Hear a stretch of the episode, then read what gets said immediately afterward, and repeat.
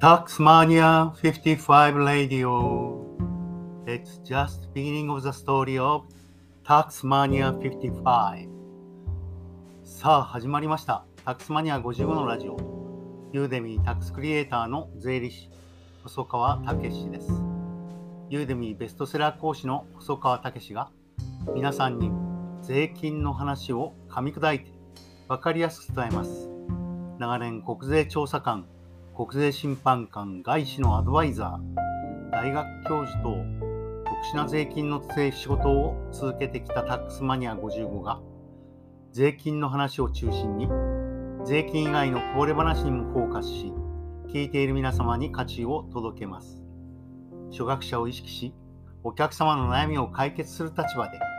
お客様が私のユーデミーコース受講後の未来の姿の容易に想像できるように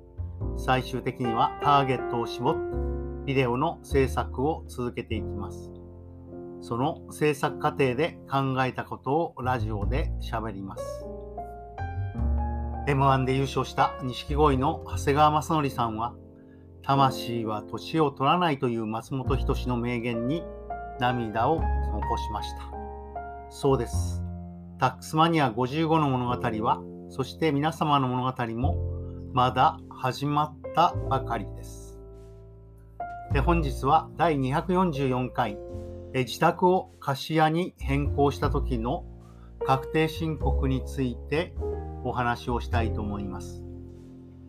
え昨日、見積もり対応年数を用いると、例えば22年以上経過した木造中古資産を購入し、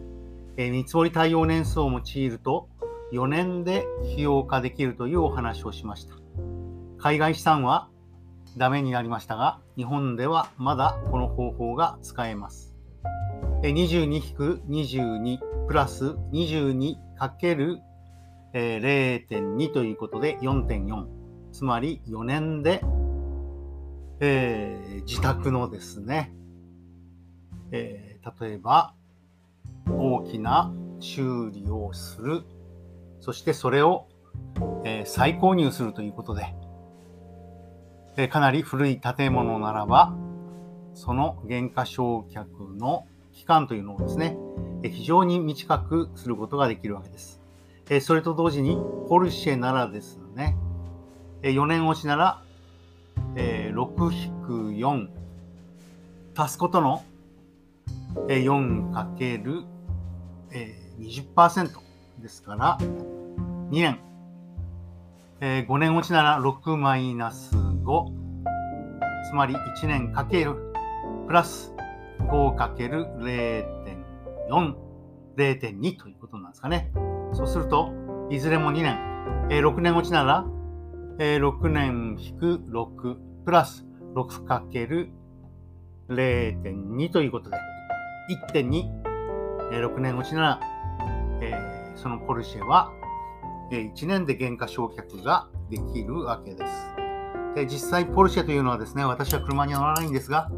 5年落ち、6年落ちというのが当たり前のようでして、そして値段も手頃で、えー高く売れるということです。ですから、事業用にポルシェに乗りながら、えー毎年1月にポルシェに買い替える。そして、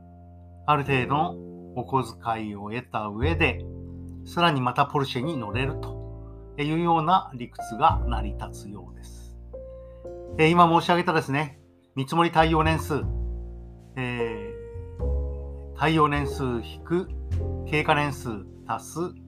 経過年数かける0.2の話とですね、えー自宅を貸し屋に変更するときの確定申告の話がちょっと私ごっちゃになっていまして、えー一緒に話してしまいました。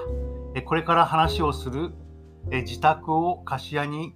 えー転用するときのですね、変更するときの、えー計算というのはですね、えー全く別の話です。えーこれからは別のトピックとして聞いてください。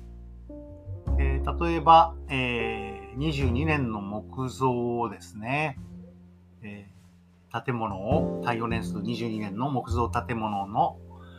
え経過年数が12年7ヶ月だとしましょう。そうすると、え6ヶ月以上ですので、1年は切り上げになって13年で計算します。そして耐用年数はというと、22年の1.5倍なんですね。そしてそれは33年になってきます。そして、取得価格が2000万の自宅だとしますと、2000万 ×0.9×0.031。これは耐用年数が33年の場合のものですね。それに13年をかけると。えー、そうすると、えー、経過年数にかかる、えー、原価償却費が計算できます。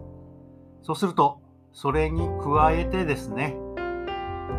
えー、修繕で使った、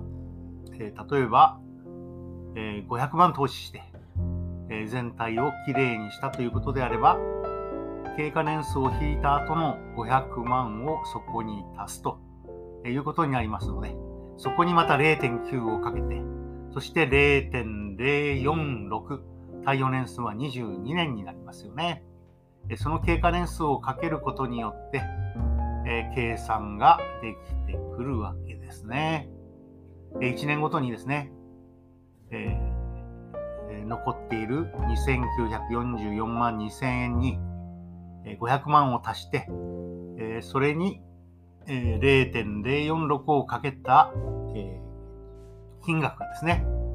100飛び1万1898円が22年で落とせるということになってくるわけです。つまりですね、対応年数は22年というのは変わりません。そして、対応年数33年ですでに経過した分は、え自宅部分としてですね、え計算の必要が出てくるわけです。自宅部分についてはですねえ、費用に落とすことはできませんし、えー、取得価格からその部分は引かなければいけないということになってきます。そして、え、仮に、えー、自宅を転用するその自宅がマンションであったということであればですね、え、自宅を転用して500万かけて、え、貸付用に買い、えー、変えたということであればですね、一体全体いくら、え、かかったかというのに、取得価格をですね、え土地と建物について分けなければいけません。えもうその頃には消費税が導入されていたでしょうから、払った消費税の額が分かれば、消費税から割り戻して建物の金額を出すこともできますし、どうしても分からないということであればですね、不動産の固定資産税の評価額、そのマンションの不動産の固定資産税評価額で都市部分と建物部分を半分してもいいのではないかと思います。いずれにせよですね、0.031、33年と0.046、22年の減価償却費をの計算を使って計算をしていけば、えー自宅で利用した部分と貸付部分を分けることは容易にできるわけです。えそして、えここで注意しなければいけないのは、平成19年4月1日にですね、えー、原価償却の方法は変更されて、それまでは旧定額法だったのが、旧定額法から旧、えー新旧の新ですね。新定額法に変更されてるんですね。えそうすることによって何が変わったかというと、取得価格の10%を残す、つまり0.9をかけるのと、え取得価格の買った価格の95%までしか減価償却できないというですね、償却可能限度額95%の縛りが、えー、19年4月1日平成19年4月1日以降に購入した分については、えー、なくなるわけです。えー、今やっている分につきましては、えー、かなり古いもの、それを転用しているわけですから、その資産につきましては、旧定額法0.9をかけて95%までが償却できる。